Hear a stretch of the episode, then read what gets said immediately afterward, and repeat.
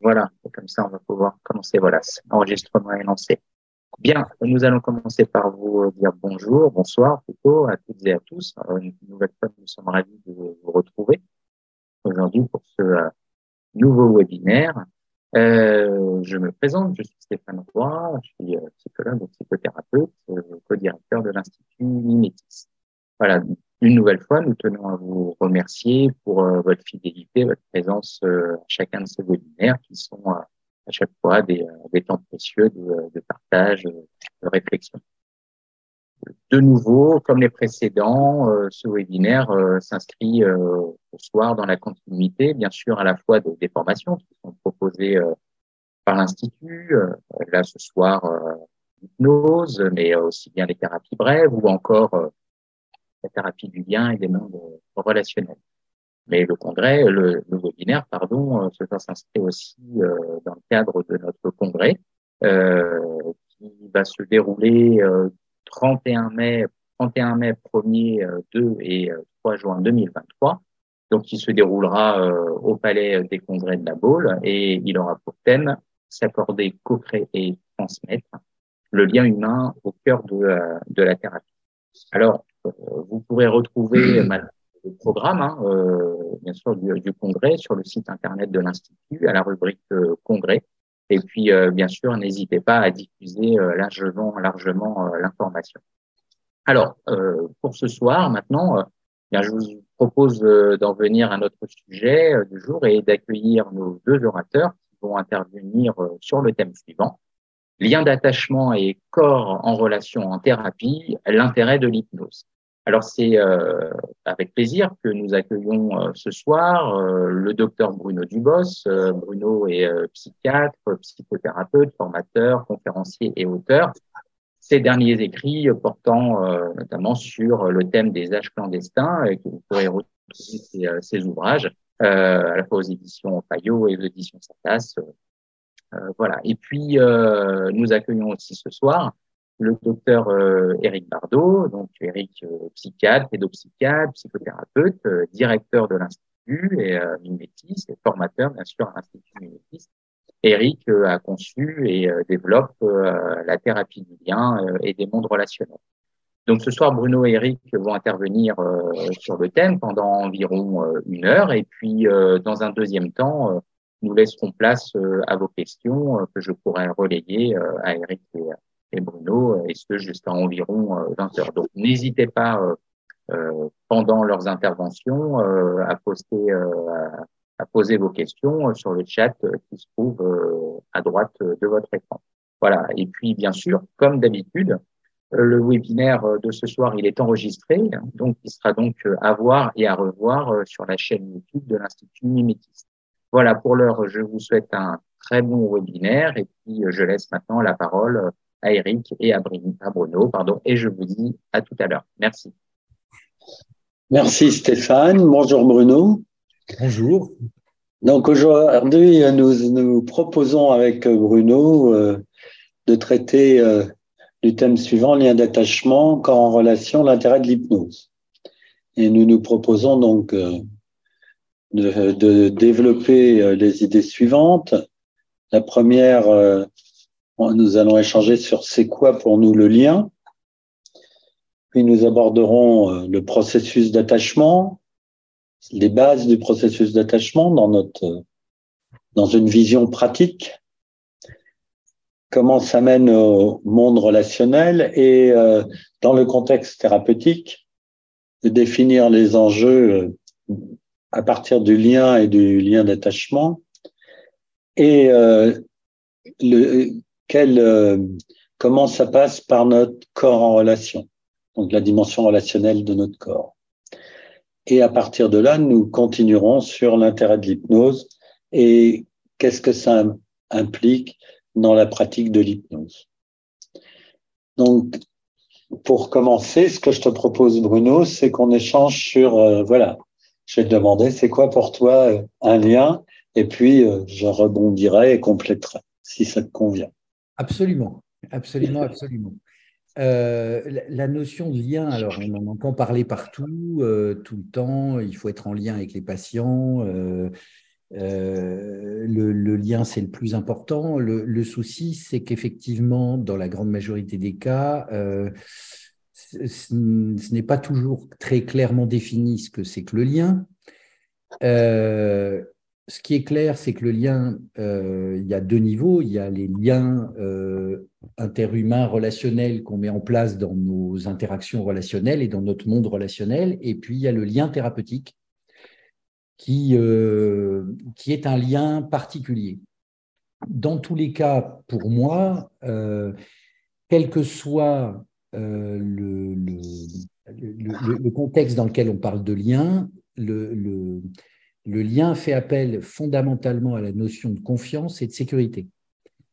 c'est vrai dans nos liens interhumains, dans notre monde relationnel, même si on sait qu'effectivement, bien évidemment, les gens que nous voyons en thérapie euh, n'ont pas toujours ou ne font pas toujours l'expérience de lien de sécurité et de confiance, mais il est aussi présent dans le, lien thérapeutique, puisqu'à mon sens, c'est le premier niveau euh, de la possibilité de créer un lien thérapeutique, c'est cette notion de confiance et de sécurité. Et je mettrai dans le deuxième élément du lien, euh, et là ça touche directement au sujet de ce soir, c'est-à-dire euh, la notion de synchronisation.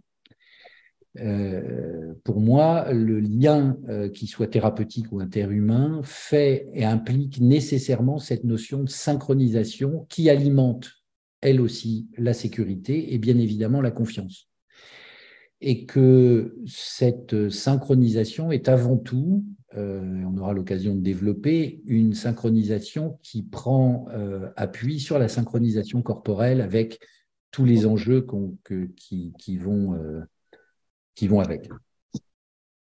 C'est un peu ça que je dirais sur les deux éléments fondamentaux du, lien à la fois interhumain et thérapeutique. Ok. Si je rebondis sur ce que tu dis, je, si tu me permets, j'ai apporté quelques compléments, en tout cas dans ma perception. Euh, effectivement, euh, je suis d'accord avec toi. On parle de lien, on parle de lien. Et, euh, et il y a d'abord un point qui me semble important, c'est de pouvoir dissocier ce qui est le lien de ce qui est la représentation, c'est-à-dire que la, c'était la représentation du lien, c'est-à-dire que la forme que va prendre le lien dans l'interaction. Et, euh, et, pour moi, euh, effectivement, comme tu le dis fort justement, le lien va, va questionner d'un côté euh, la sécurisation, et de l'autre côté la confiance. Euh, ce que j'aime, euh, ce que j'aime euh, prendre comme exemple quand tu parles, effectivement, la base va être la synchronisation et la synchronisation va être sur le rythme. C'est là où l'engagement est corporel, c'est-à-dire c'est de dire que l'engagement, le, le lien est d'abord et avant tout, va s'exprimer d'abord et avant tout dans le sensorimoteur, dans le perceptif, c'est-à-dire d'abord dans le corps à corps. Absolument. Et, euh, et que ce lien va, d'ailleurs c'est un des titres du congrès, c'est ce qui, c'est ce qui va permettre cette synchronisation, l'accordage. Et, euh, et ce jeu du, du, du, du rythme, c'est a une fonction qui me semble absolument indispensable c'est-à-dire que dans, et c'est ce qui va se passer dans ce que tu appelles le lien thérapeutique, c'est que pour qu'une rencontre ait lieu, il faut d'abord être dans un même espace-temps. Hmm.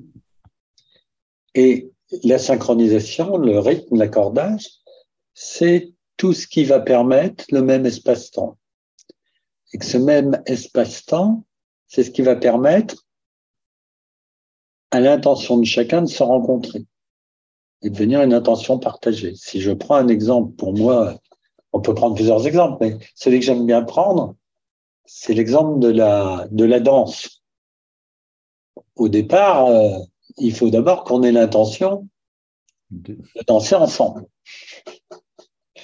Mais après, l'intention de danser ensemble ne suffit pas. Il faut qu'on arrive à rentrer dans un même espace-temps qui va permettre au corps de s'accorder. Hmm. Et au démarrage, on va commencer par se monter sur les pieds. Puis tant qu'on va être dans les commentaires sur toi tu devrais faire comme ça, non toi tu devrais faire comme ça, on risque pas de permettre au corps de s'accorder. Et donc la deuxième étape va être de justement rentrer et dans la sécurisation et la relation de confiance qui vont permettre que ce soit les corps qui s'accordent et qui vont se mettre et qui vont exprimer à ce moment-là l'intention partagée de danser ensemble. Oui. ce qui est un élément essentiel, c'est que ce qui va permettre de faire et faciliter cet accordage, c'est bah, la musique sur laquelle on va danser ensemble. Hmm. Et cette musique va créer un effet de contexte. C'est-à-dire que ça va nécessiter aussi, pour que nos, corps se mettent à danser ensemble, qu'on soit dans une écoute partagée de la musique, qui va pas être identique, mais qui va être suffisamment semblable pour que lorsque les corps vont se mettre à danser, il ne va, c'est comme s'il ne va plus y avoir à ce moment-là qu'un seul corps et que le jeu va se faire entre le corps et la musique et la synchronisation entre le corps et la musique. Absolument. Et après, évidemment, et c'est là où on voit bien la question du lien, c'est qu'après, lorsque, lorsqu'à la fin de la musique, les corps vont se séparer, il va rester la mémoire de ce moment de danser ensemble. Oui, tout à fait. Ce que dans le, ce qu'on va aborder après dans le processus d'attachement, ce qui va, cette mémoire là, qui va être à la base de la permanence du lien. Hmm.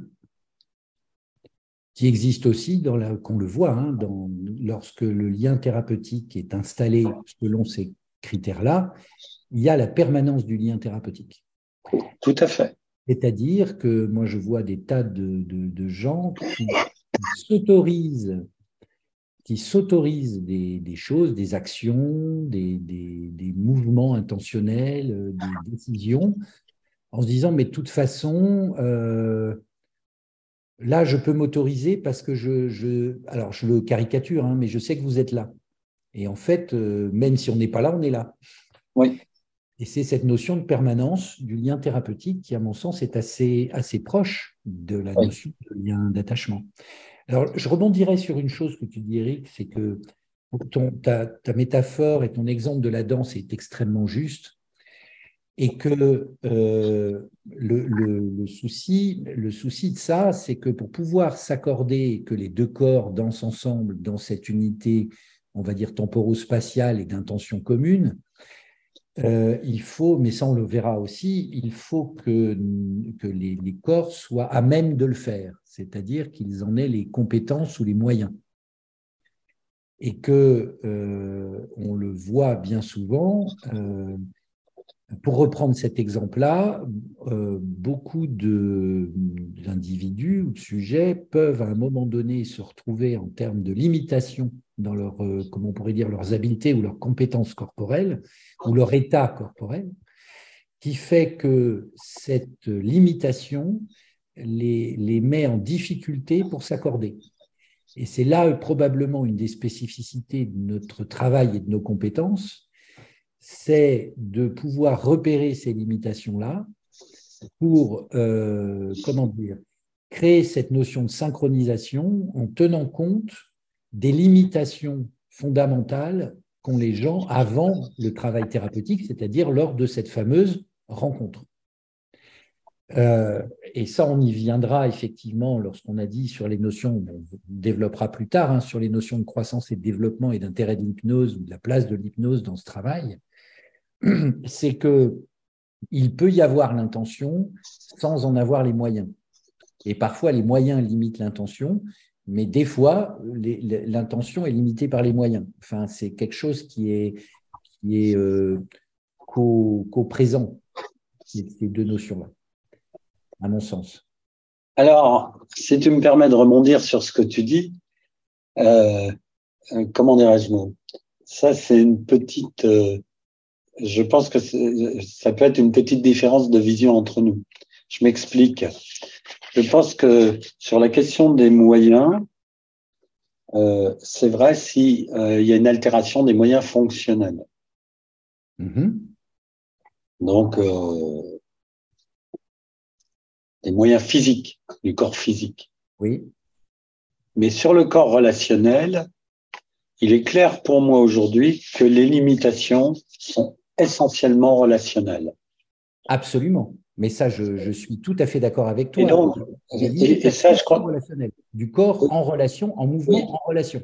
Oui. Et ça, c'est quelque chose euh, que j'ai observé, que j'ai observé sur tous les supports de, j'allais dire, de créativité. C'est-à-dire que ce soit la danse.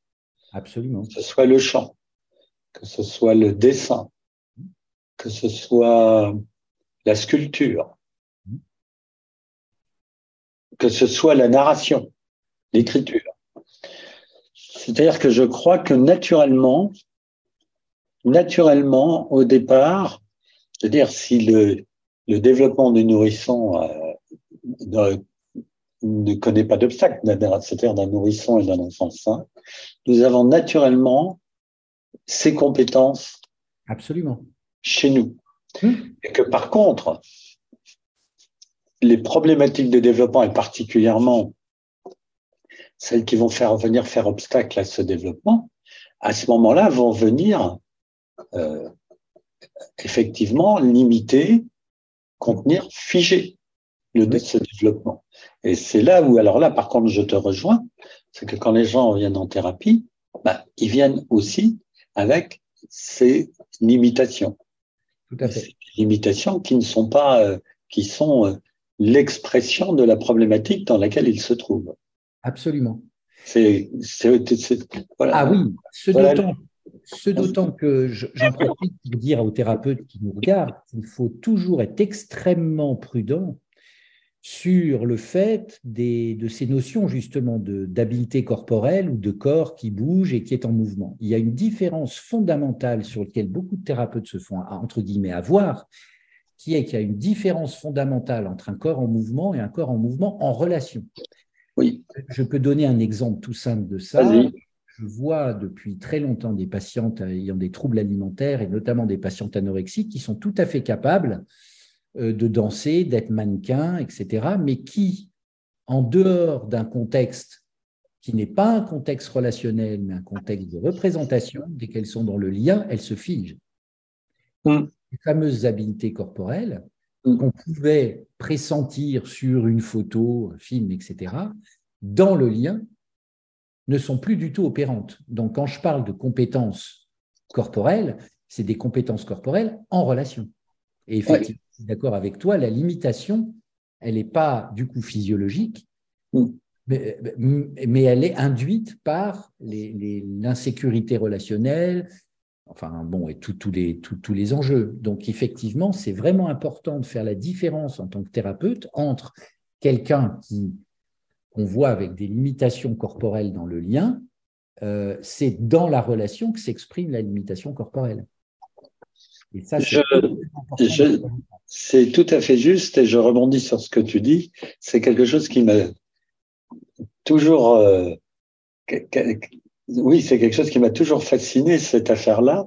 C'est de, de percevoir par exemple des gens qui vont être euh, dans le corps fonctionnel, du, par exemple, d'une souplesse étonnante et qui, dans le corps en relation, vont être dans, dans une maladresse Absolu, oui. Une maladresse et un, comment dirais-je moi, et un corps gauche, quoi, en quelque sorte, on pourrait dire, hmm? et une maladresse du contact, et, euh, et, et, ce contraste à, quelque chose de, tout à fait extraordinaire. Absolument. Et que, du coup, effectivement, euh, ce qu'on peut retenir de ça, c'est que euh, cette, euh, dans, le lien, cette impossibilité de s'accorder ou de se mettre en synchronisation ou de repérer la synchronisation, euh, est avant tout une histoire, enfin une histoire, une, une, problématique qui est une problématique d'insécurité dans le lien. Oui. Et cette insécurité dans le lien, on, on, en, revient, c'est effectivement là encore euh, cette, ce fondamental qui est que le lien d'attachement et le lien de sécurité, la permanence du lien s'installe dans le corps avant d'être pensé. Oui. Et que pour penser le lien penser l'intention de l'autre, lui donner une valeur, euh, il, est nécessaire que, la résonance corporelle du lien ou l'effet corporel du lien à l'autre euh, soit euh, sécure et, et, crée de la sécurité. Et que ça, c'est pas quelque chose pour moi qui est individuel, mais qui est universel.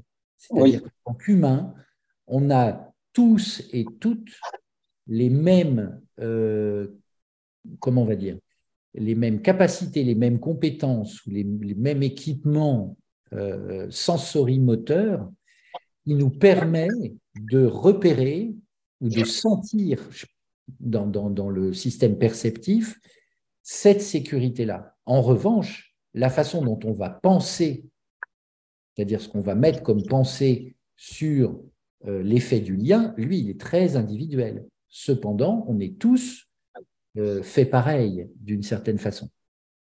Donc les fondamentaux de la sécurité, c'est les mêmes. Dans le sensorimoteur, dans le corps. Hein, si bien évidemment, comme tu le dis euh, très justement, le premier interface relationnelle, c'est pas la représentation psychique et c'est pas la pensée, mais c'est le corps. Oui. Et que là, on a tous, euh, même si on a tous des corps différents, les fondamentaux, euh, comment on va dire, proprioceptifs, euh, perceptifs de ce qu'est l'accordage, la synchronisation, la sécurité sont les mêmes.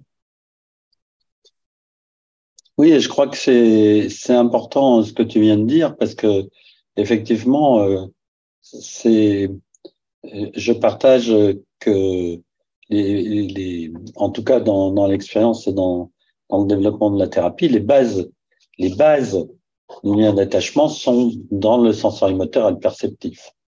Et que, et que c'est, c'est, il repose sur la base de l'intention partagée de l'être ensemble.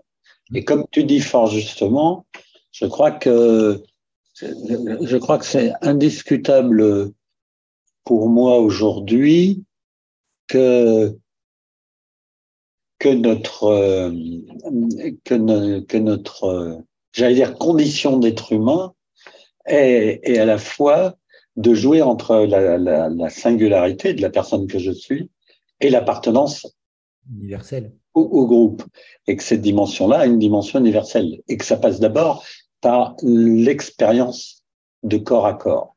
Mmh. Donc évidemment, à la base, est la relation mère-nourrisson pot à Je crois que ce qu'il faut vraiment comprendre, c'est que c'est ce qui va permettre, ce qui va permettre de tisser cette intention partagée dans l'ajustement, dans l'accordage et la synchronisation. évidemment, quand on parle de tisser cette intention partagée dans l'ajustement, l'accordage, la synchronisation, évidemment, euh, ça fait venir tout de suite à l'esprit la dimension euh, relationnel de l'espace hypnotique. Absolument.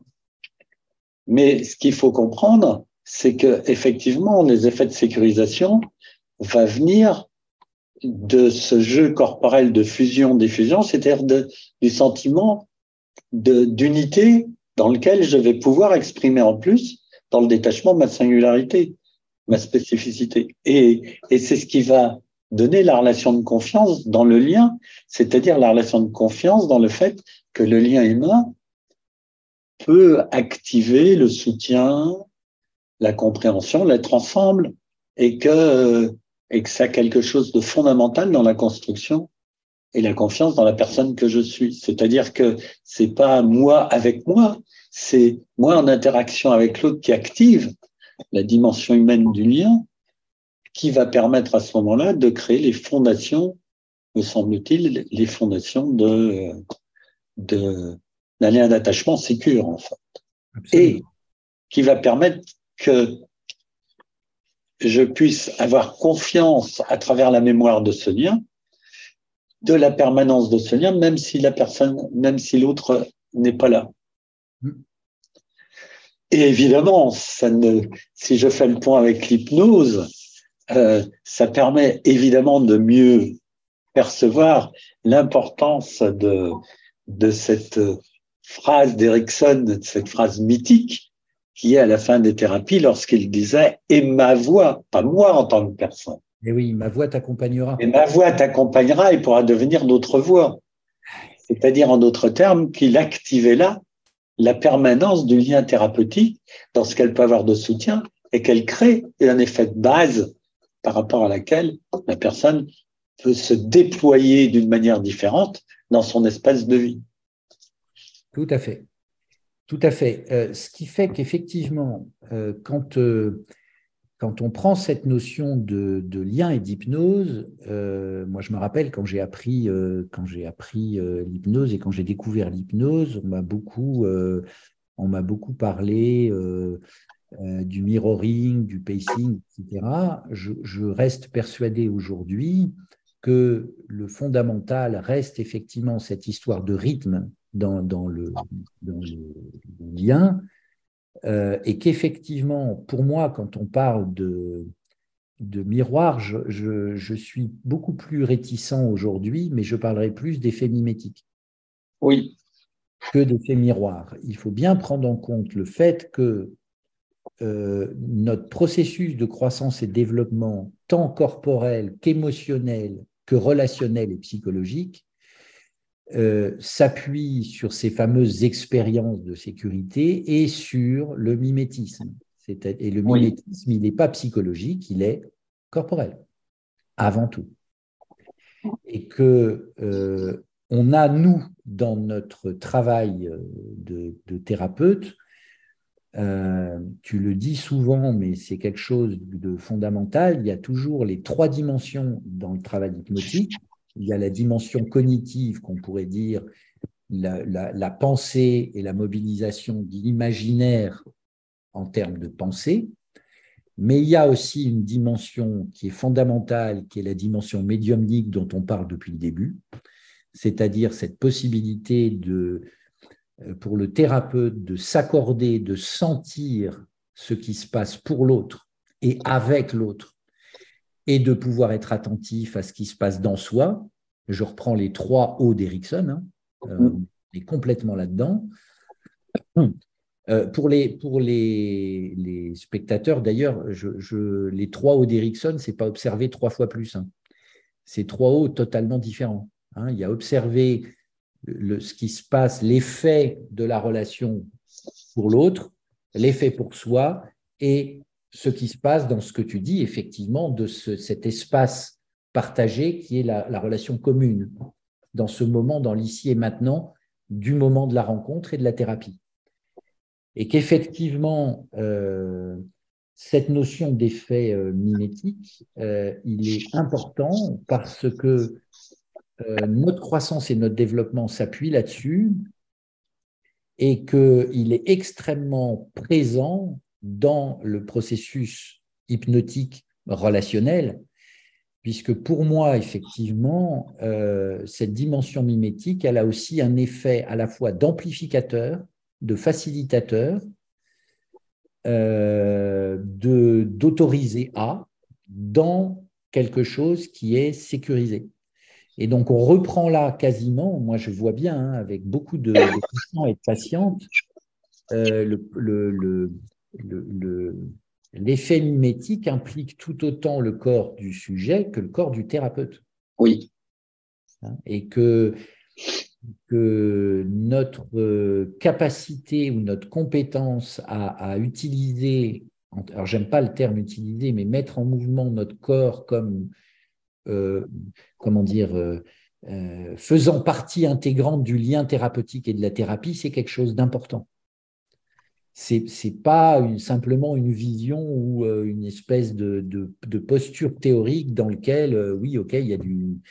Mais le corps du thérapeute, il est tout autant important que celui du sujet. C'est important, nous, en tant que thérapeute, qu'on prenne en compte le fait qu'on a aussi un corps et, et qui nous sert enfin, il, nous sert, entre guillemets, il est, fondamental tout autant que notre, notre cognition et notre système de pensée. On utilise les deux. Oui, alors, je, te rejoins là-dessus et je dirais les choses un petit peu, je vais préciser un petit peu les choses, en tout cas dans ma perception. Euh, effectivement, si je reprends euh, ta questionnement sur le pacing, le mirroring, et, euh, et euh, sur le, le, corps du thérapeute par rapport au corps du patient. Euh, en fait, on, a, on s'est construit, me semble-t-il, dans une société qui a dissocié le corps et l'esprit. Mais en fait, le corps en relation est la base et la base sur laquelle va se développer, euh, j'allais dire, euh, la cognition. Mmh. Qu'elle prenne la voie, qu'elle prenne la voie de, de l'imaginaire ou qu'elle prenne la voie de l'intellect. Mmh. Et, et la question, me semble-t-il, qui, qui, est vraiment importante pour moi, c'est que quand je suis, euh, quand je suis dans, dans, quel, dans un, je dirais, dans, dans, dans des mots, dans des phrases, dans une histoire que j'habite, ce qui va exprimer le fait que je l'habite, c'est que mon corps, il va être en mouvement. C'est-à-dire qu'en fait, euh, on oublie toujours que le premier langage, notre premier langage, est d'abord le langage de la geste, le langage gestuel, avant d'être le langage de la parole. Et que, et que la parole, elle va aussi porter l'expression du corps. Mais c'est de comprendre que notre corps en mouvement contient, va, véhiculer aussi. Absolument.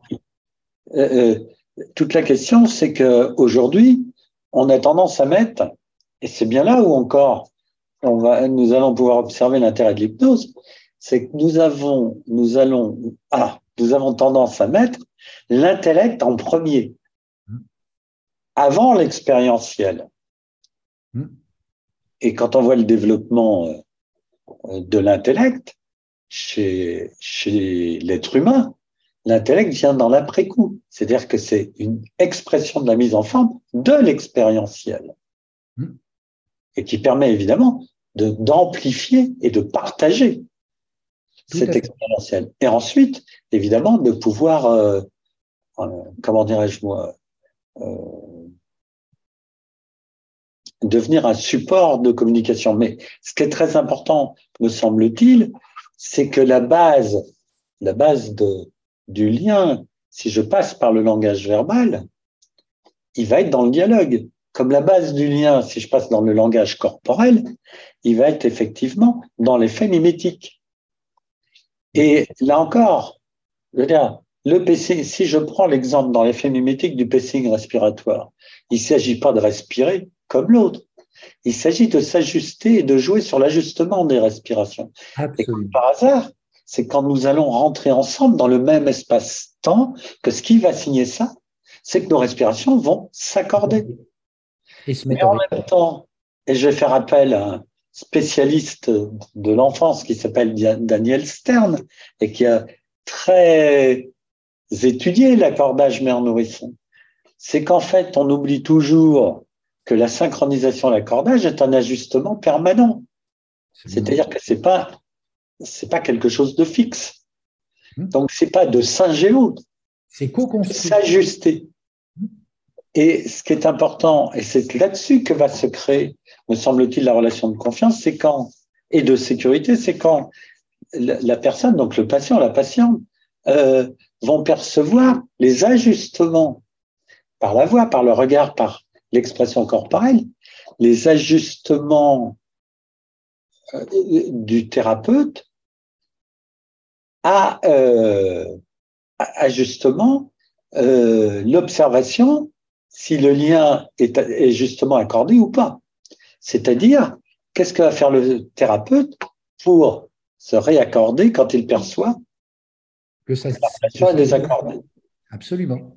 Et en fait, l'expérience d'accordage dans le temps vient du jeu de l'accordage, réaccordage, désaccordage, réaccordage, et pas de quelque chose qui serait là pour l'éternité. Purement opératoire, absolument. Purement opératoire. Donc c'est un jeu relationnel. Tout à fait. Et, et, ce jeu relationnel euh, euh, signe aussi l'intention d'être à l'écoute de l'autre. Eh oui. On est d'accord?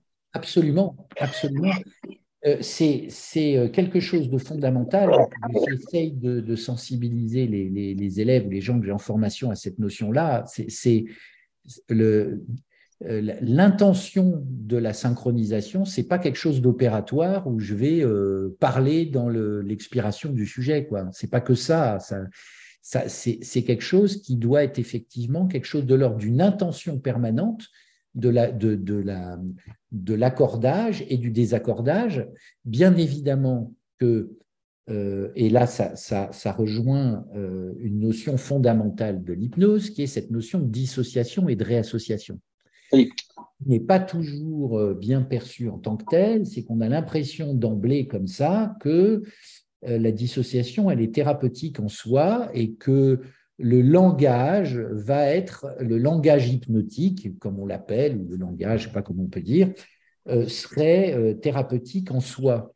le langage a un effet, le langage a un effet, et qui peut être effectivement un effet corporel à condition à condition qu'il euh, y ait cette possibilité pour le sujet d'être à nouveau en relation avec son système sensoriel, perceptif, je ne sais pas comment on peut l'appeler, euh, oui, on peut l'appeler comme ça, euh, qui fait que s'il n'y est pas, eh bien effectivement, le langage n'est plus un langage incarné, mais un langage euh, comment on va dire, euh, purement de représentation. de représentation qui n'a, à mon sens, aucune valeur thérapeutique. Et que on doit tendre en permanence en tant que thérapeute euh, vers cette notion de pouvoir être à la fois dans cette recherche et cette intention permanente de synchronisation en aidant les sujets ou les, gens que l'on voit à pouvoir se remettre en lien avec leur système perceptif, pour pouvoir, comme on disait au début, s'accorder. Mm. Et que, et que s'accorder, c'est la possibilité de se mettre en synchronisation et en sécurité. Mais quand on est dissocié, totalement dissocié, comme on voit dans le processus traumatique, des dissociations sympathiques, comme on a, euh, enfin sympathiques du système, qui ne sont pas sympathiques en elles-mêmes, mais qu'on peut avoir dans les trans d'alerte ou des gens qui effectivement évoquent des choses, ils ne sont plus en compétence de pouvoir s'accorder. Et notre travail, c'est effectivement de les aider à tendre vers cette possibilité de se réassocier ou de pouvoir euh, euh, se remettre dans leur corps pour pouvoir être en lien avec nous.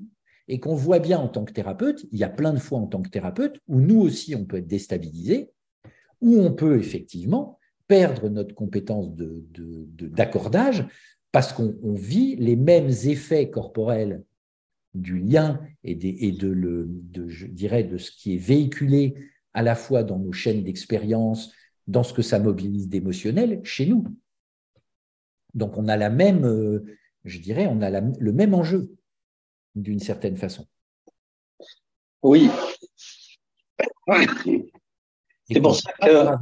hypnose, le langage hypnotique, la dissociation et la possibilité d'ouvrir vers un autre, euh, une, autre, une autre créativité, une autre façon de, de, un autre narratif, une autre mobilisation de l'imaginaire vers autre chose, vers un, autre, comme je pourrais appeler le, processus créatif, quoi, émergent, qui émerge bien euh, il ne peut se faire qu'avec des que lorsqu'on est en lien avec son corps. C'est c'est pas possible autrement, à mon, enfin à mon sens. En lien avec son corps et en lien avec l'autre. Ben oui. Et c'est pour ça que je, je rebondirais sur, euh, puisque tu abordes la question de dissociation et hypnose, euh, c'est pour ça que je, dirais aujourd'hui qu'il y a peut-être à, à, reconstruire euh, un langage un peu euh, différent. Je m'explique. Si on prend le terme de dissociation, alors peut-être que le jeu naturel et qui est la base d'ailleurs hein, du jeu de l'imagination. Oui. C'est peut-être de d'utiliser le terme de désassociation et pas de dissociation. Je m'explique. Si j'utilise le terme de désassociation, ça veut dire que je, quand je dis pendant que mon bras droit fait quelque chose, alors mon bras gauche fait autre chose, je sais que mon bras droit et mon bras gauche appartiennent à la même entité que je suis. Mhm. Donc, ils ne se dissocient pas, ils se désassocient pour se réassocier. Alors que dans la dissociation, si je prends la dissociation dans son terme dysfonctionnel et pathologique, c'est qu'à ce moment-là, quand mon bras droit fait quelque chose, mon bras gauche n'existe plus. Oui, c'est la dissociation de Bleuer. Voilà. Et, et à ce moment-là, oui, le travail va être justement de réassocier le corps dans son entier, c'est-à-dire l'expérience de la personne avec son corps dans son entier, ce qui est quand même quelque chose de totalement différent. Donc le travail de réassociation en hypnose, c'est pas la même chose. Euh, va passer évidemment dans la mobilisation de l'imaginaire, dans le jeu de la dissociation, réassociation, mais qui est un jeu permanent là encore.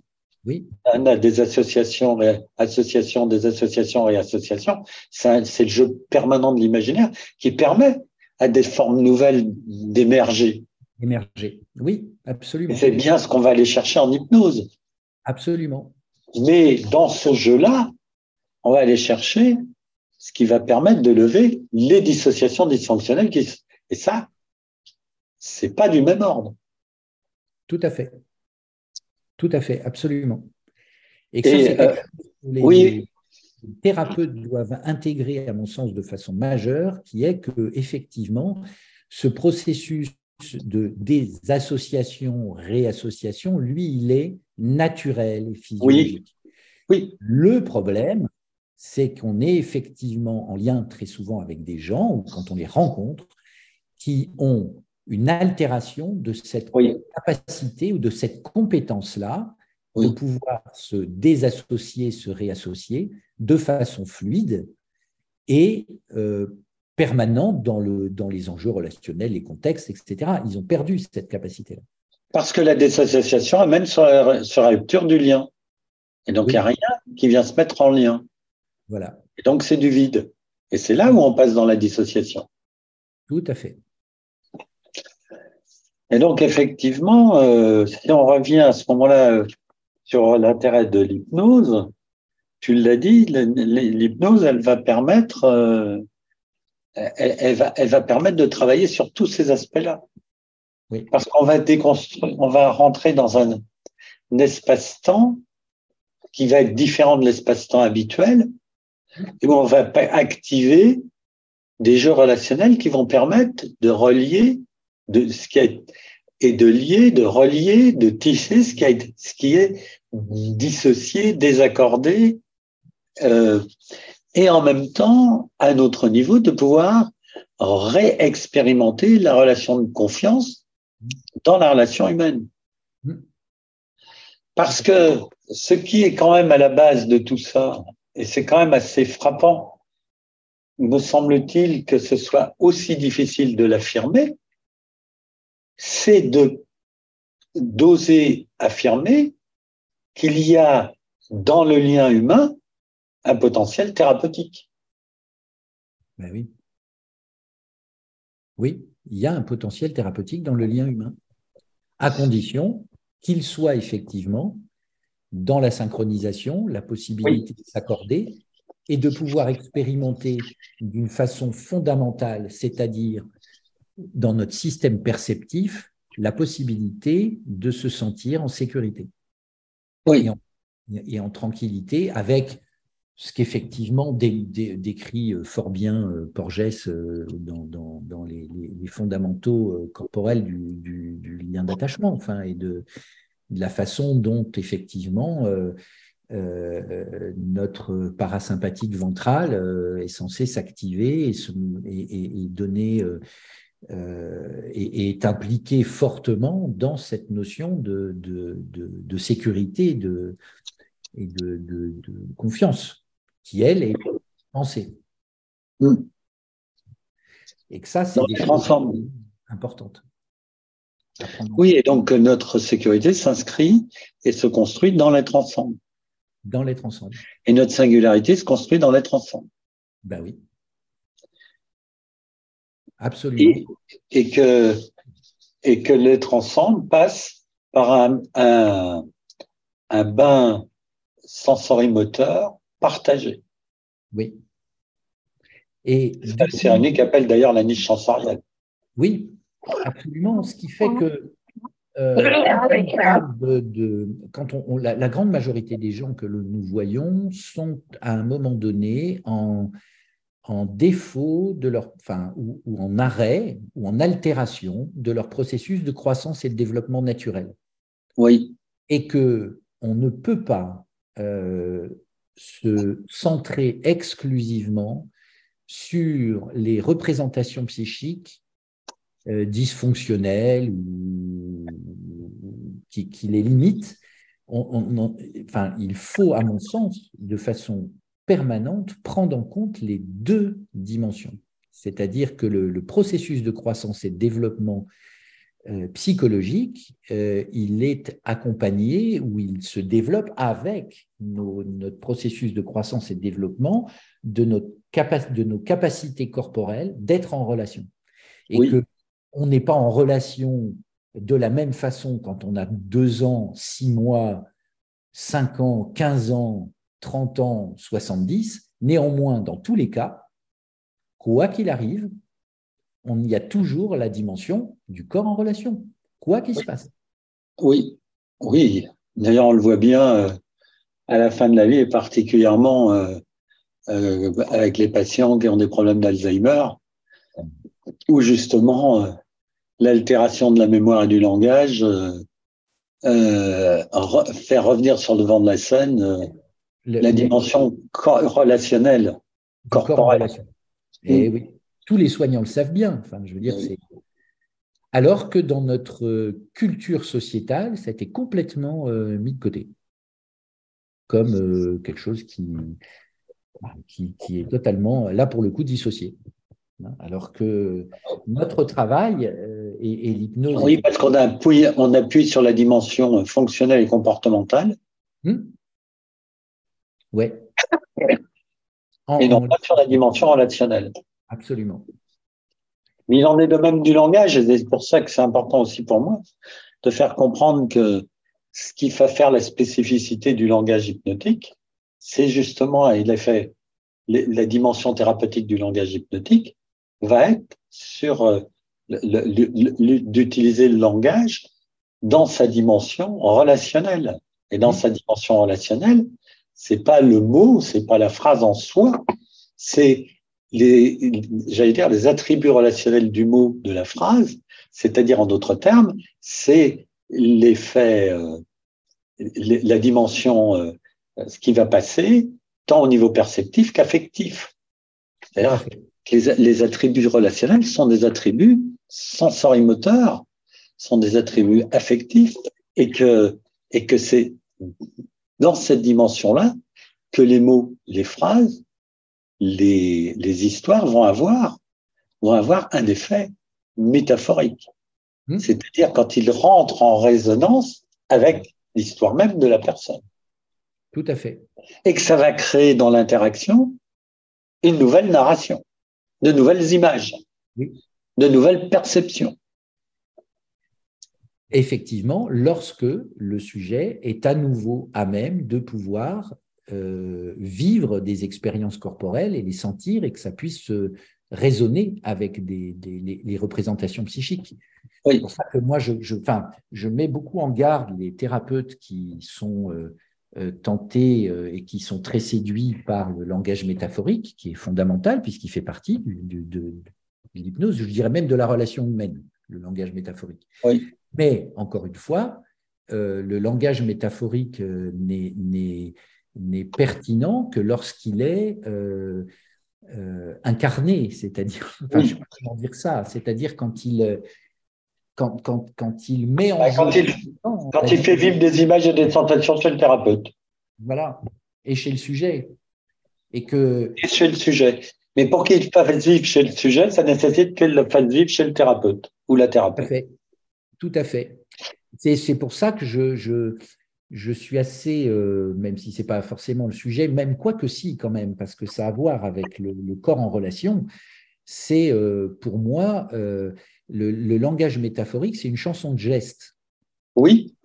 Et, au sens littéral tel qu'il était utilisé ou qu'il est utilisé par les conteurs, c'est-à-dire quelque chose qui n'est pas simplement une histoire, mais c'est une histoire incorporée qui est incorporée pour le conteur qui se synchronise avec son auditoire et qui met en résonance des expériences et des chaînes d'expériences qui sont qui appartiennent à chacun.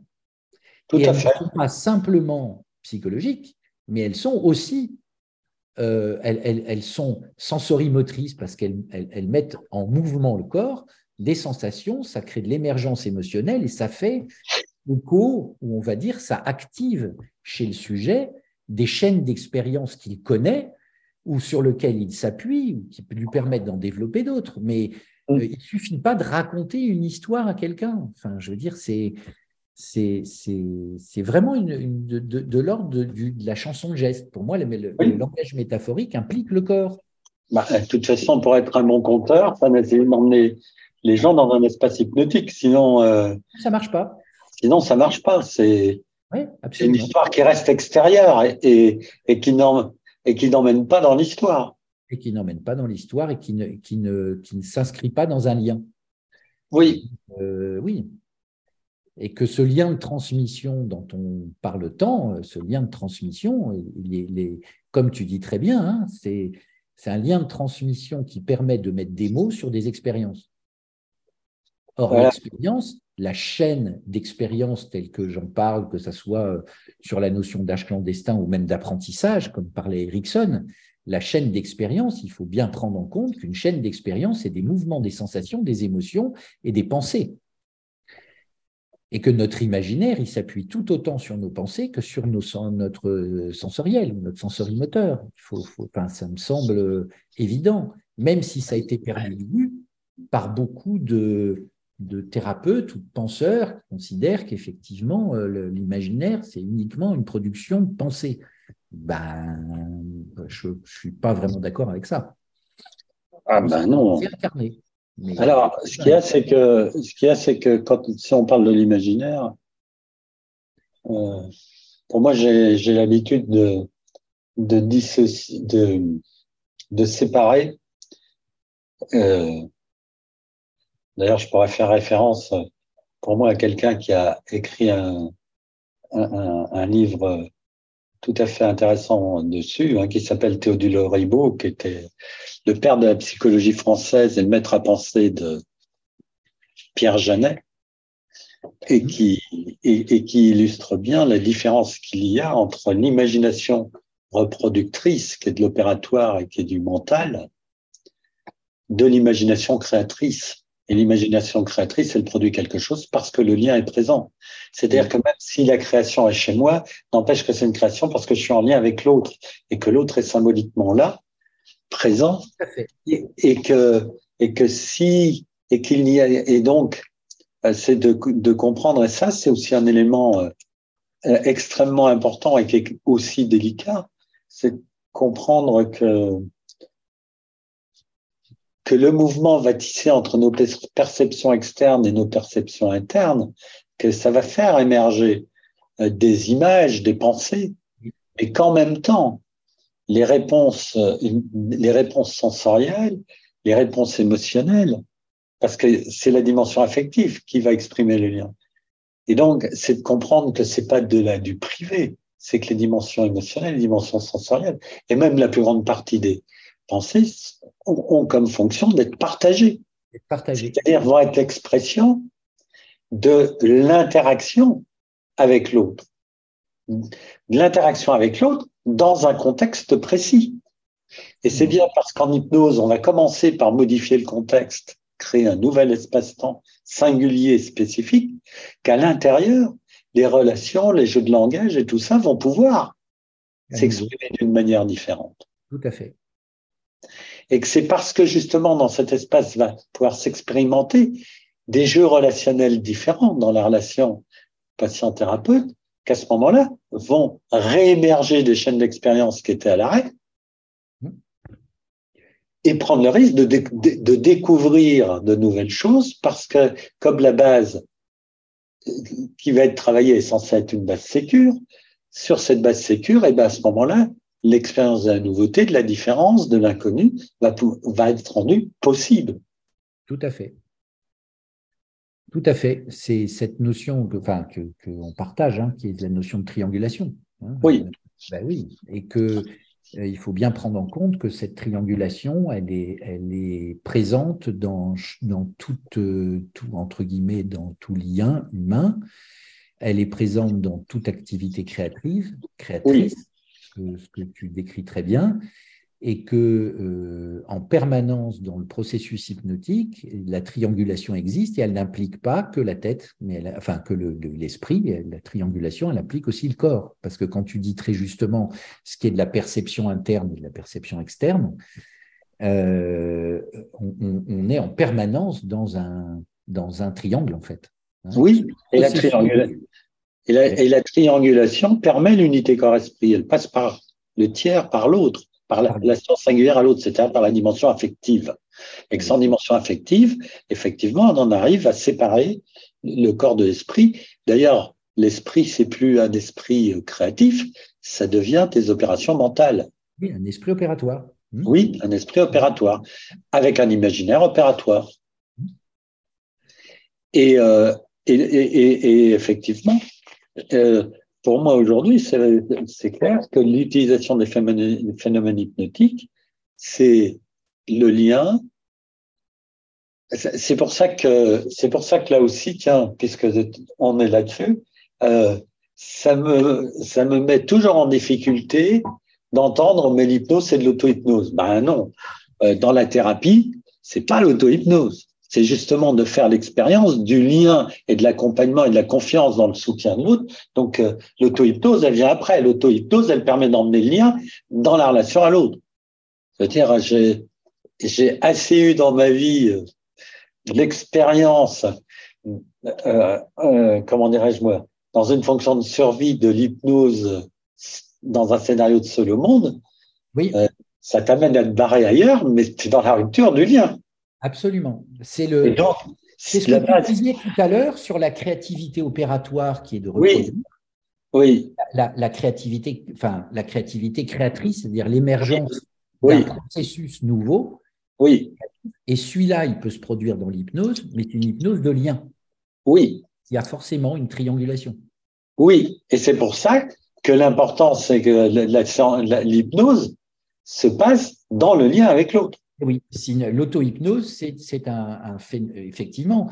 Moi, je vois des tas de. Je, dis des fois à mes élèves, ce qui est assez extraordinaire. Je, voyais un monsieur, il me disait, mais moi, c'est génial. Il est venu me voir il me disait, euh, ouais, je fais de la phobie sociale.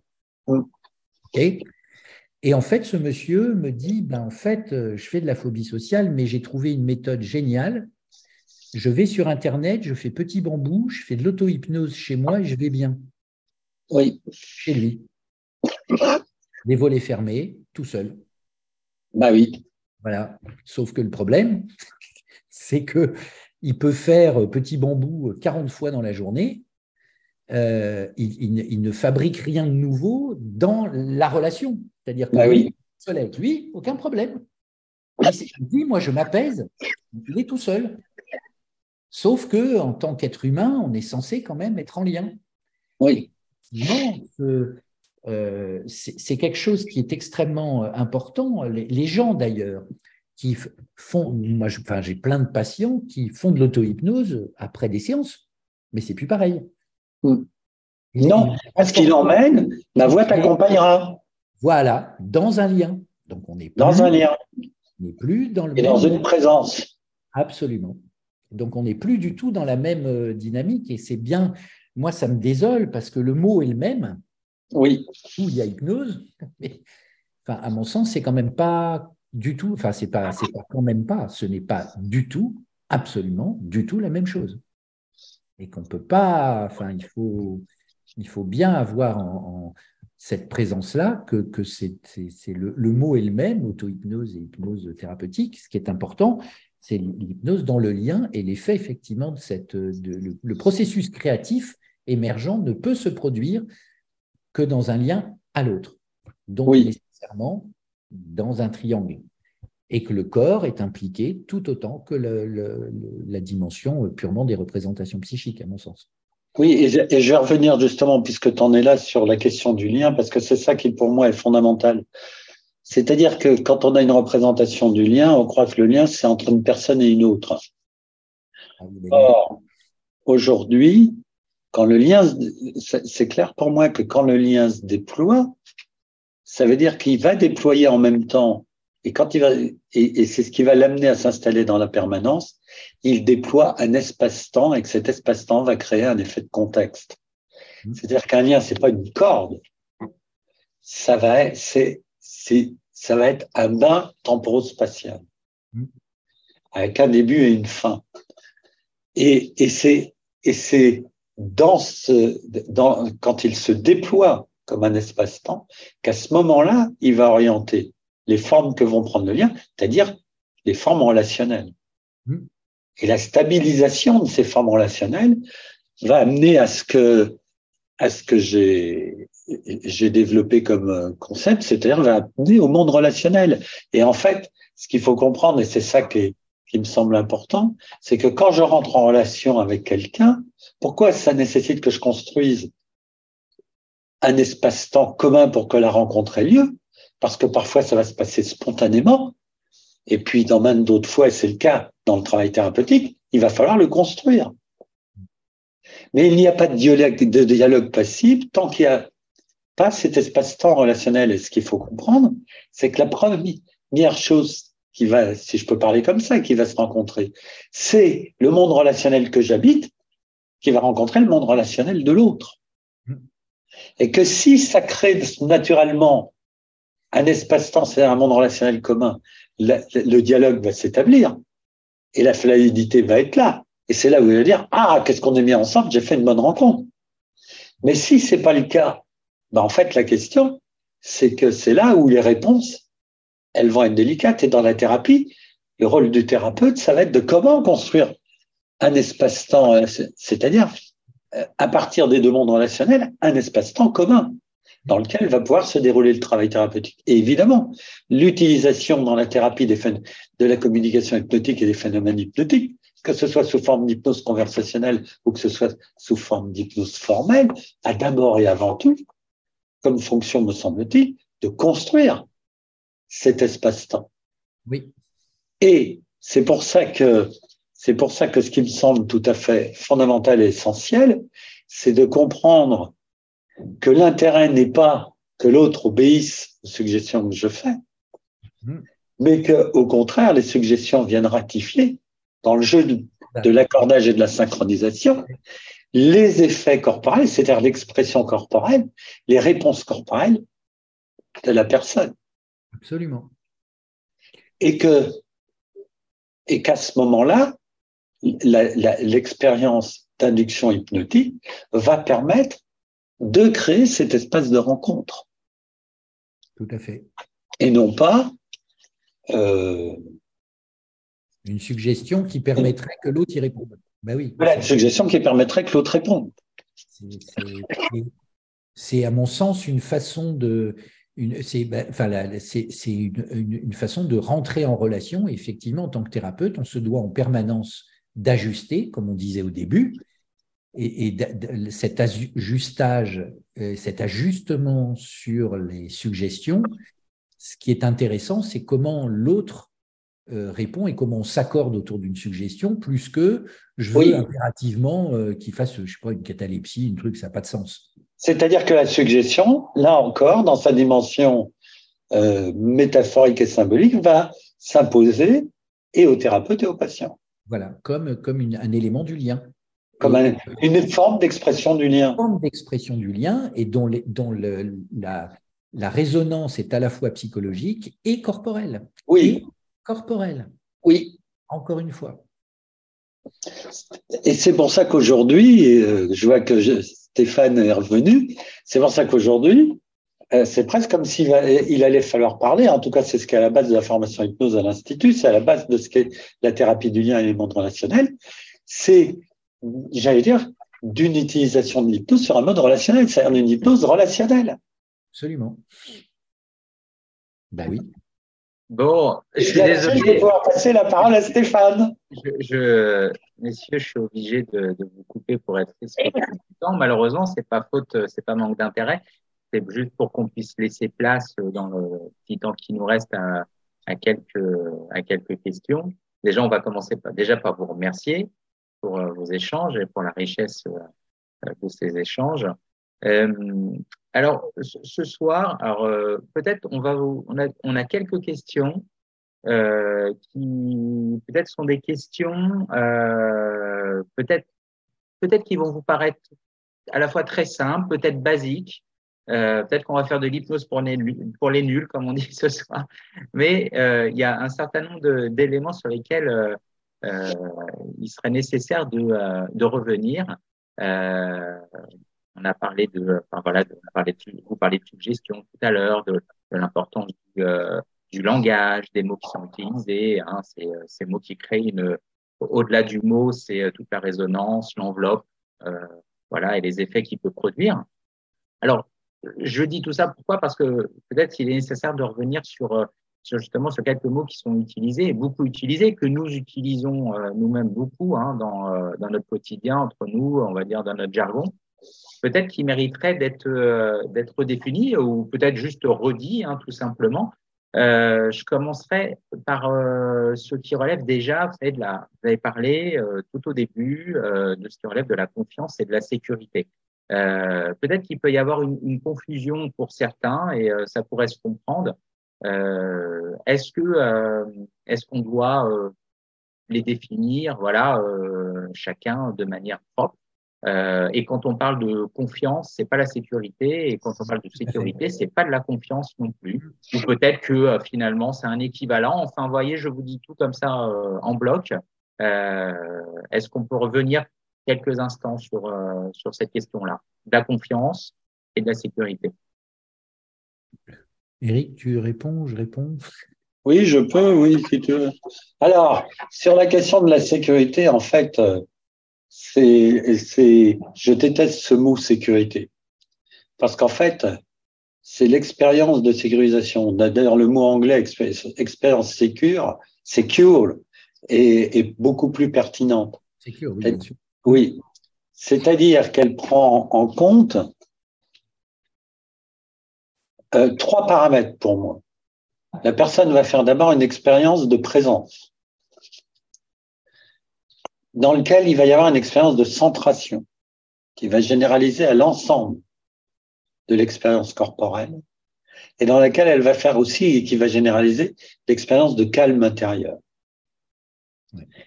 Et donc, c'est quand il y a tous ces paramètres, et le plus important, c'est que ça se généralise, c'est-à-dire ça généralise dans la polysensorialité et ça généralise dans la motricité globale. je pourrais répondre, Eric, oui, vas-y sur cette notion de, de, réponse corporelle. En fait, en tant que thérapeute, ce qu'on observe dans cette notion de sécurité, c'est des éléments alors qui sont à la fois proprioceptifs, mais on peut les, les très simplement hein, les, les, décrire vite fait. Il y a effectivement, comme tu dis, cette polysensorialité. Elle aboutit à quoi? À ce que les gens se posent, ils augmentent leurs ancrages, leur volume s'ajuste, ils se remettent dans leurs axes, oui. et ils sont dans le bon rythme et le bon tonus. Voilà. Et, je vais rajouter là-dessus, par exemple, euh, puisque on, fait à l'institut un atelier corps et voix, et par exemple le, le, chef de chœur qui anime le côté voix euh, montre comment euh, euh, il y a d'un côté la respiration abdominale et de l'autre côté la respiration, euh, comment dirais-je, thoracique, et comment et, comment intercostal, excusez-moi, je ne trouvais pas le mot, et comment les deux, ça demande un vrai travail de synchronisation en conscience vigile. Alors, qu'est-ce qu'on observe quand il y a la, personne rentre dans l'expérience sécure en hypnose, surtout si elle est euh, dans une intensité de suffisante d'absorption dans la transe, dans l'hypnose. Eh bien, ça veut dire que la, abdominale et l'intercostale, elles vont s'embarquer dans une grande respiration qui montre que tout le corps se déploie dans une expérience d'unité. Car c'est ça, l'expérience sécure amène dans la relation à l'autre de faire l'expérience d'unité. C'est ce que fait le nourrisson dans le contact peau à peau avec, avec le corps de la mère. Ça, ça, ça crée une expérience d'unité. Vous voyez, l'unité dans sa singularité, dans l'unité dans l'être ensemble. Donc c'est ça l'expérience. Et c'est sur cette base-là qu'à ce moment-là, parce que justement il y a ces deux expériences emboîtées l'une dans l'autre, qu'à ce moment-là, ça va déployer la relation de confiance. Mais c'est pas la relation de confiance dans l'autre, c'est la relation de confiance dans le fait que la relation de l'être ensemble permet d'être à la fois un soutien et une base d'apprentissage et de développement. Et je vais même aller plus loin.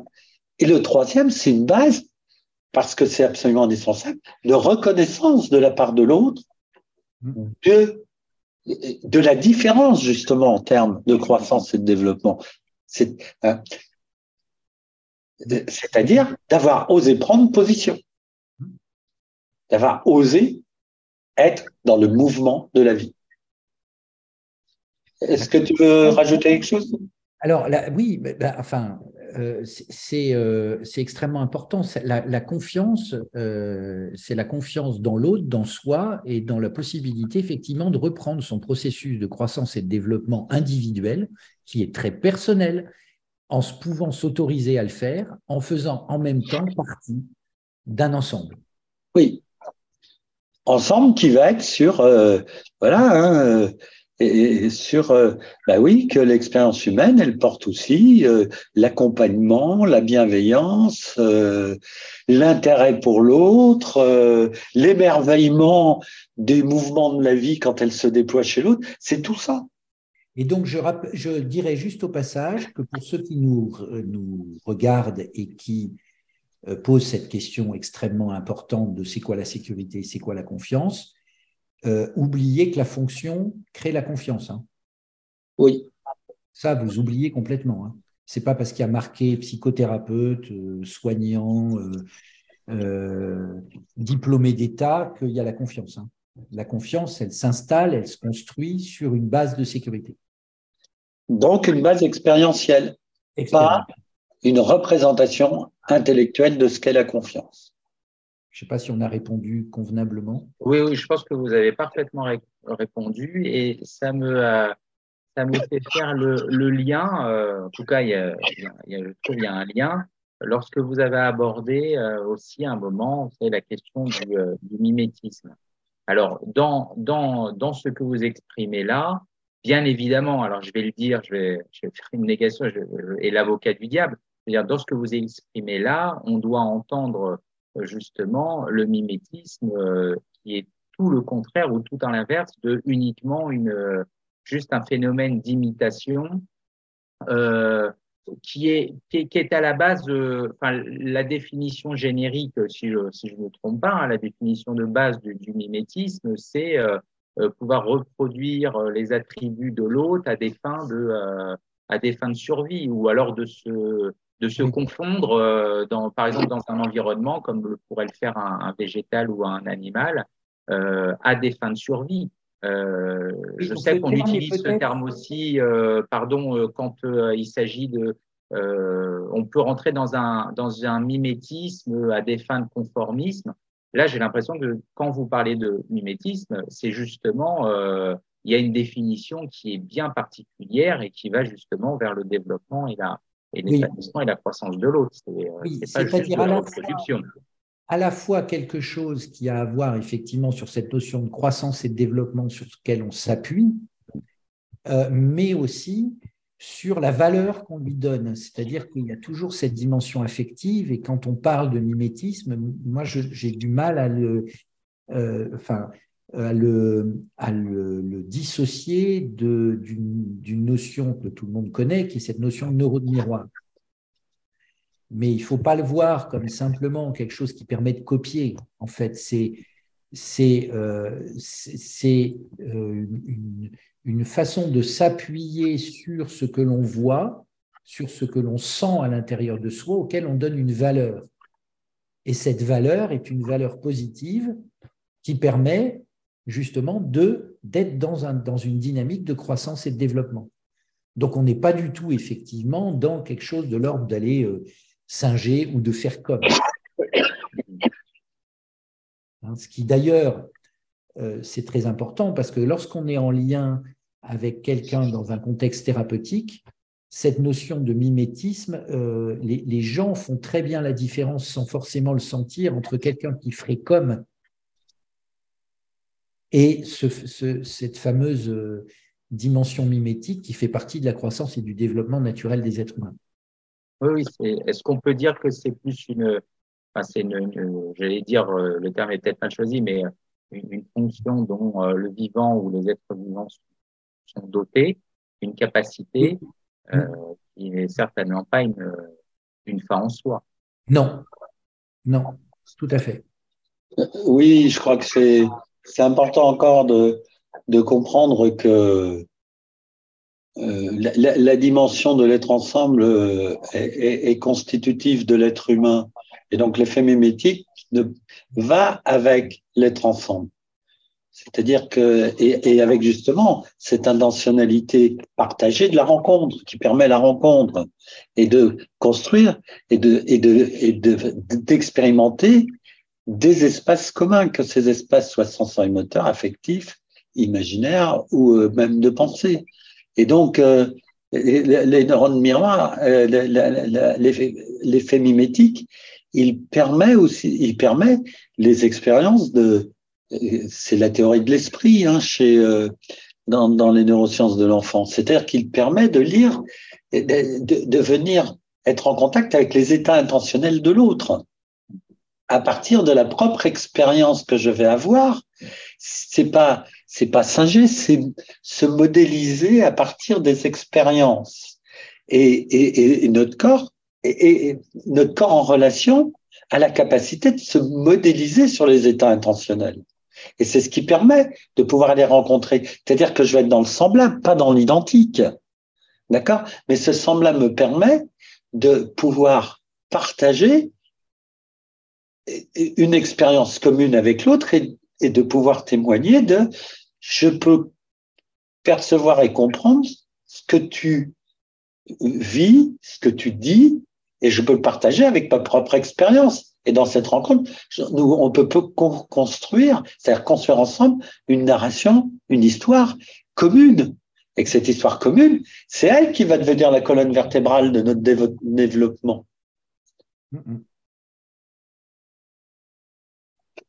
Ok, merci.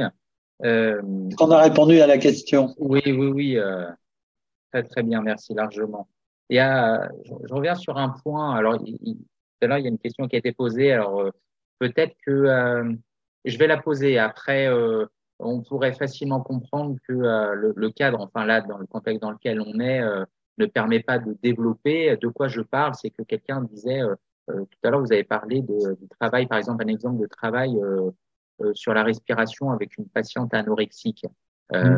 Et la personne se, se posait la question, c'est-à-dire qu'est-ce de quoi de quoi il s'agit, quoi, quel travail on, peut faire. Mais euh, bon, peut-être que euh, ça serait peut-être un petit peu long pour euh, pour le développer. Je ne sais pas s'il y a un élément de réponse ou peut-être que c'est pas le moment. Très rapidement, très rapidement, le, le mais ça, c'est une vision que je partage avec Eric depuis maintenant longtemps. Les troubles alimentaires, c'est une manifestation d'une altération fondamentale du corps en relation, ce dont on parle depuis une heure.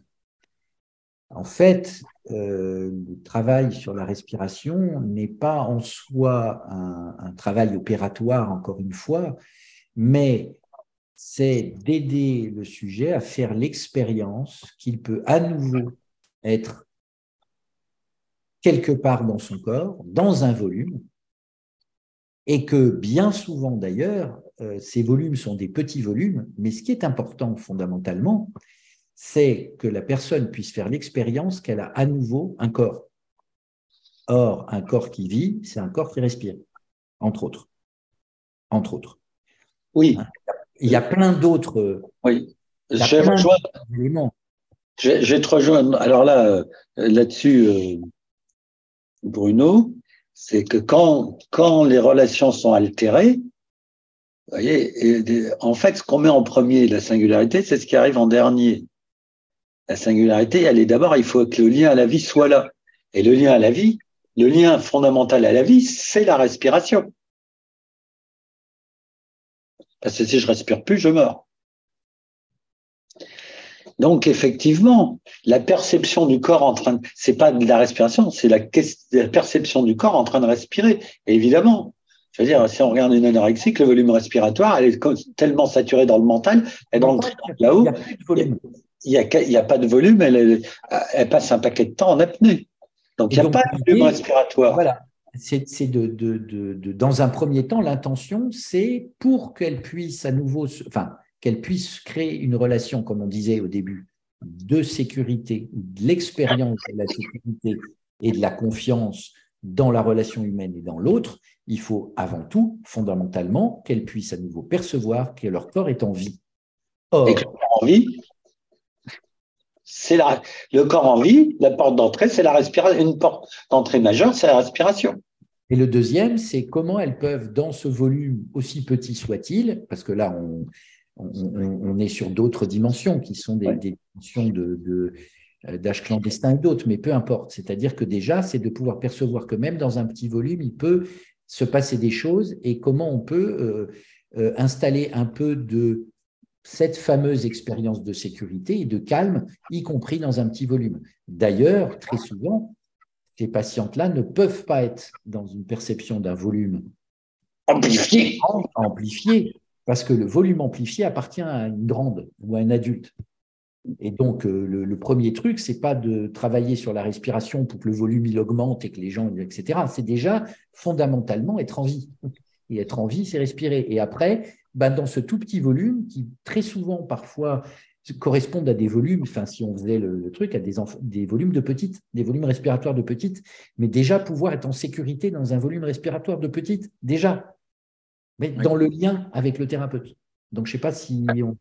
C'est ce qu'on entend et ça rejoint, euh, ça rejoint vos propos, c'est-à-dire euh, euh, cette prise de conscience passe, par, passe par la relation à l'autre. Dans la dimension. Qui en retour, dans la, voilà, qui en retour me permet de prendre la relation à soi. De la, de la relation à soi. Mm-hmm. Alors, oui, vas-y, vas-y. J'en profite pour dire qu'à partir de l'année prochaine, on va monter euh, une formation de neuf jours avec euh, Bruno euh, sur, sur cette thématique-là en direction des addictions et des troubles des conduites alimentaires à partir du corps en relation. Vous pouvez, enfin, si vous voulez en dire quelques mots, n'hésitez pas. Hein, et puis, je, voilà, on se terminera. Bah, ça, va, ça va reprendre ce qu'on a développé là dans, dans, dans ce webinaire et qui sera aussi euh, développé euh, pendant le congrès. Très bien. Alors, finalement, dernière petite chose, euh, ce n'est pas vraiment une, question, ou alors la réponse, elle est dans la question, hein, il faut être, je honnête. L'hypnose, je vais dire comme ça, c'est un peu grossier, mais si j'ai bien compris, l'hypnose est un contexte privilégié qui participe, euh, qui va participer à l'émergence de, euh, de l'être ensemble, pour reprendre l'expression de, de, tout à l'heure, hein, parce que c'était la, la, thématique d'aujourd'hui. Absolument, absolument. Ben oui. Le processus hypnotique reste fondamentalement, à mon sens, effectivement, dans cette dimension relationnelle, un processus qui s'installe d'abord dans le corps, avant de s'installer dans l'esprit.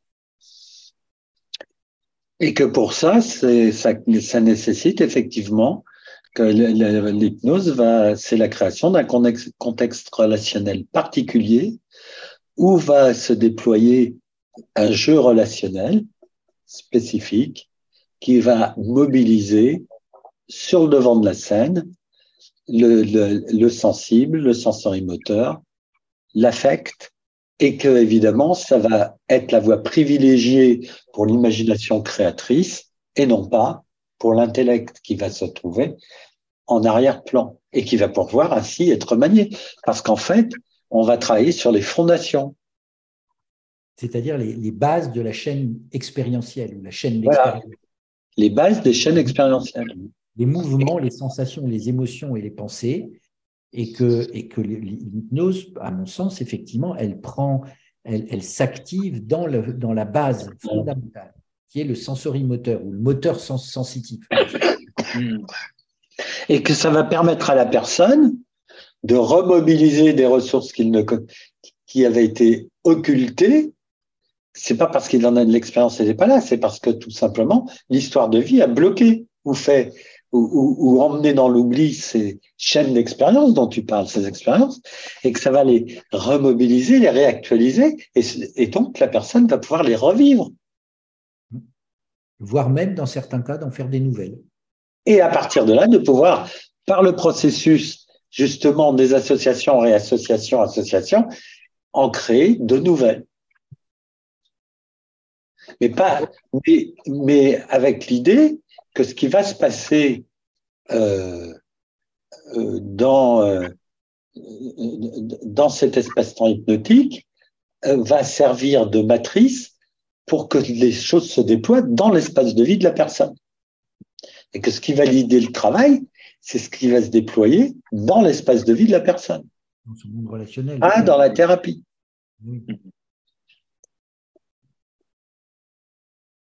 Bien, Eric euh, Bruno, euh, il, est, euh, est 20 heures, donc c'est parfait. Je vous remercie, nous vous remercions d'avoir tenu, le, tenu le temps. on va vous remercier encore une fois chaleureusement pour, pour cet échange. évidemment, il y a plein de, ça suscite plein de, plein d'interrogations. Il y a encore plein de questions, de choses qu'on pourrait, qu'on pourrait développer. Euh, Peut-être dans un autre webinaire. Dans un autre, dans un autre temps, euh, bien sûr, euh, évidemment. Hein, voilà, on entend du temps. L'avenir, l'avenir se fera nous. pas pour ça. Eh bien, ah, merci Bruno. tu animes un atelier cette année hein, à l'Institut dessus. Et puis l'année prochaine, on, aura construit quelque chose ensemble, on va construire quelque chose ensemble. Et puis, eh ben, le congrès. Le congrès. Ah, ouais, effectivement, ce sera l'occasion de pouvoir développer à travers conférences et ateliers euh, tout, ce qui a été abordé ce soir. Un grand merci, merci à tous, euh, voilà, d'être restés euh, jusqu'à jusqu'à la fin. Nous vous souhaitons une, une bonne soirée. Voilà, et puis on, on vous dit à très bientôt pour voilà pour le prochain webinaire et de nouvelles aventures. Merci à bientôt. à bientôt. Merci Stéphane.